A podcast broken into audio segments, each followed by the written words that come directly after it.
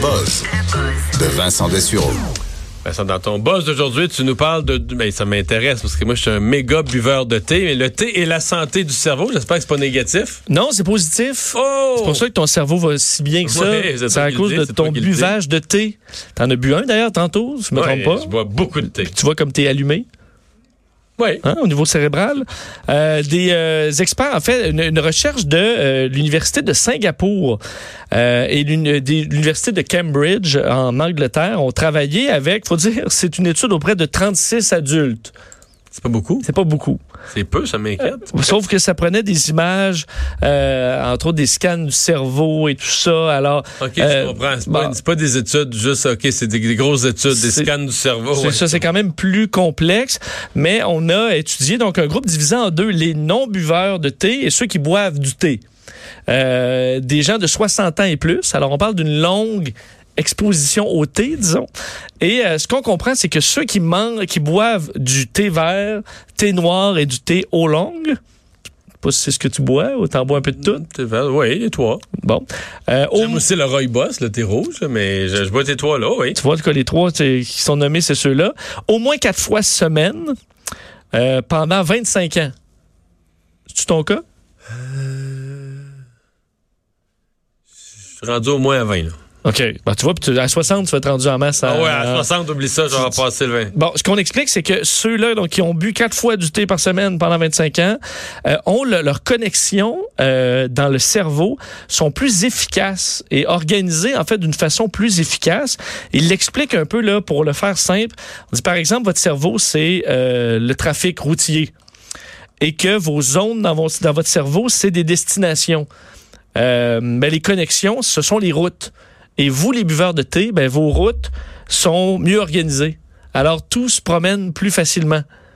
Évidemment, euh, je pense pas que ce soit une augmentation euh, folle des capacités cérébrales, mais il y a une différence. Évidemment, il y a une forte, euh, de fortes limites à cette étude-là. La première étant que c'est auprès de 36 personnes. Alors, il faudra vraiment grossir genre, l'échantillon c'est pour le genre confirmer ça. qui ouvre le chemin pour faire une plus grosse étude. Exactement. Qui Alors, donne une hypothèse de travail pour dire, oups, il semble y avoir quelque chose ici. mais- Mais il y a déjà des études qui ont prouvé le, le- quand même les bienfaits du thé au niveau cardiovasculaire, entre autres, donc prévention des maladies cardiovasculaires, également au niveau de l'humeur générale. C'est peut-être pour ça que tu es de bonne humeur. Oui. Euh, donc, c'est en raison du, du thé.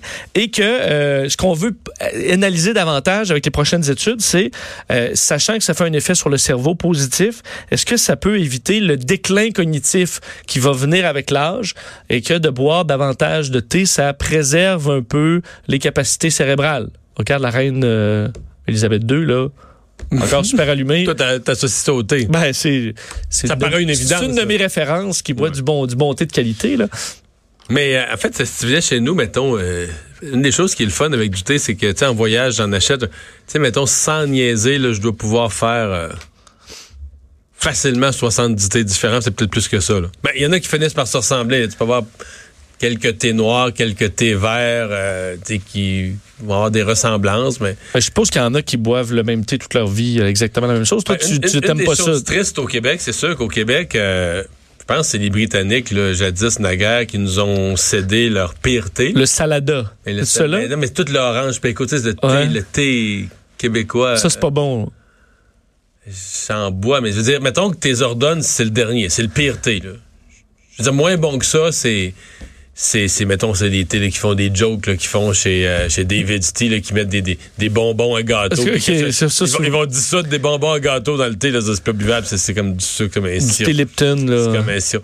Ben, thé Lipton est meilleur, là. Meilleur que.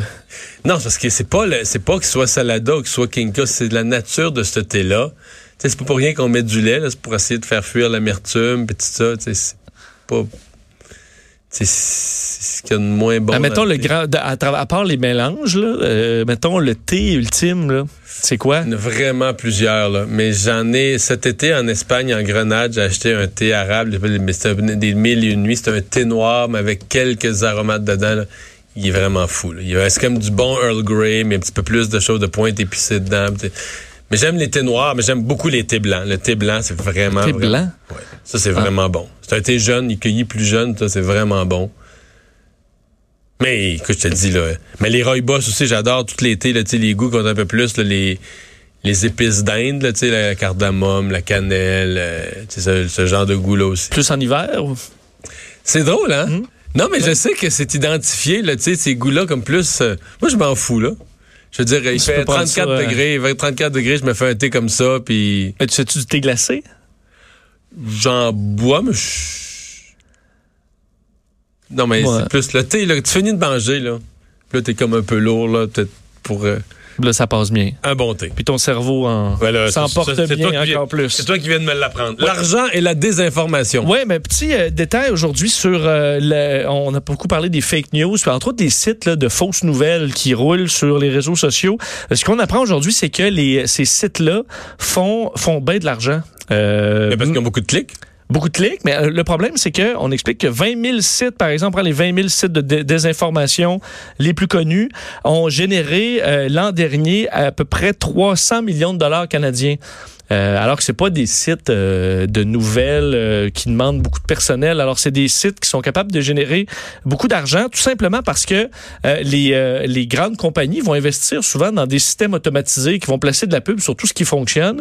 Donc un Ils site se rendent pas compte qu'ils encouragent par en arrière des sites de, de- de nouvelles de scrap. C'est le cas, ils ont nommé, parce que c'est une étude, c'est des, euh, des Allemands qui ont sorti ces détails-là aujourd'hui et euh, ont, euh, ont donné des infos. En fait, plusieurs grandes compagnies européennes comme Opel ou la Deutsche Bahn, euh, euh, des compagnies de télécom, font de la publicité sur des sites pourris de fausses nouvelles, de désinformation, sans le savoir, en utilisant des systèmes automatisés très peu vérifiés. Alors, ce que ça fait, c'est que ça donne, génère vraiment une industrie de clickbait euh, et ça euh, Mais c'est logique parce qu'une fausse nouvelle, c'est une nouvelle. C'est quelque chose de surprenant. Alors, quand tu fais une fausse nouvelle, c'est quasiment toujours quelque chose de surprenant. C'est toujours quelque chose. Ouais, parce que tu la conçois spécifiquement pour que ce soit Soit- comme, ben, voyons donc. Ben oui, c'est ça. C'est un ben voyons donc. Mais regarde, la plus belle, le plus bel exemple là, dans la dernière campagne, pour moi, là, c'est un exemple. C'est quand ils ont dit le pape appuie Donald Trump. là. Oui, Ce qui était complètement faux, mais c'est sûr que tu cliques là, dans le sens que faut que tu lire ça. Ouais. tu dis, Ben, le pape, le pape se mêle des élections aux États-Unis, ça se peut pas, tu sais. En même temps, quand t'es un peu plus averti, là, justement, tu arrives dans ce nouvelle-là en disant, ça, c'est sûr que c'est une, joke, là. T'es sûr que c'est pas vrai. Fait que là, t'es plus méfiant. Mais les gens qui sont pas méfiants, qui prennent ce qu'il y a sur le web puis qui se disent, ben non, si c'est écrit, c'est vrai. ben, Mais parlant de méfiance, la semaine dernière, tu as vu, ça a été viral, un, bandeau refait de LCN ou TVA là, qui disait une affaire de des moteurs endurcis là, reliés à une saisie de Viagra ou quelque chose de même. Mais le bandeau est clairement coupé. euh, tu sais, c'est que dans ma tête, clairement un montage. Je comprends que je travaille euh, en télé, je, je le vois Au premier coup d'œil, Dans ma tête, c'est évident. Puis il y a des gens connus, même des gens de l'industrie, qui ont même des émissions de télé euh, à d'autres réseaux, qui ont publié ça en disant, Ah, voyons donc, euh, comme s'ils font des blagues euh, déplacées sur leur bandeau. Mais je veux dire, c'est grossièrement coupé. Là, même pas dans ma tête, je suis capable de faire de quoi de mieux, même moi-même. avec du bricolage. J'étais très surpris que des gens, c'est pas juste tu sais, quelqu'un qui m- qui maîtrise pas l'internet, là, des gens dans le milieu qui partageaient ça. La vigilance est vraiment pas euh, encore optimale. Quelques secondes pour me parler du lien entre le chat et son, son maître. Son je dire, toi, t'es plus euh, chien et moi chat. Et souvent, les propriétaires de chiens vont dire, ah ben nous, on a un lien particulier que vous, vous avez pas avec vos chats qui se foutent de vous. Euh, C'est faux. Ben, c'est faux. Selon Oh. l'Université de l'Oregon, grande étude auprès des, des propriétaires de chats, on se rend compte que le lien avec le chat, quoique plus discret, c'est un animal plus discret, moins démonstratif, mais que le lien est pareil entre un chien et son maître, un chat et son maître, et un bébé et ses parents. Donc, c'est à peu près le même euh, niveau, euh, le lien, là.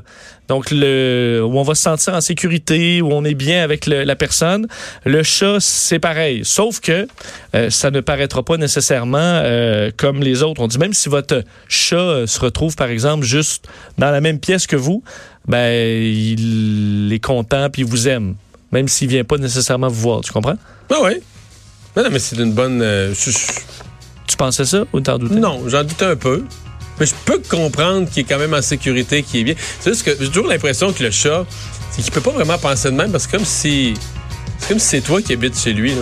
Oui, ben ça, c'est un peu le cas. Ça, c'est un peu Un le peu le cas. Mais il, il vous accepte il vous aime. Ah, tu vois, c'est beau comme ça. C'est hein? beau comme ça.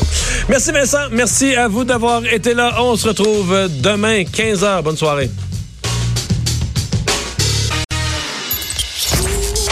Pour écouter cette émission, rendez-vous sur cube.radio ou téléchargez notre application sur le Apple Store ou Google Play.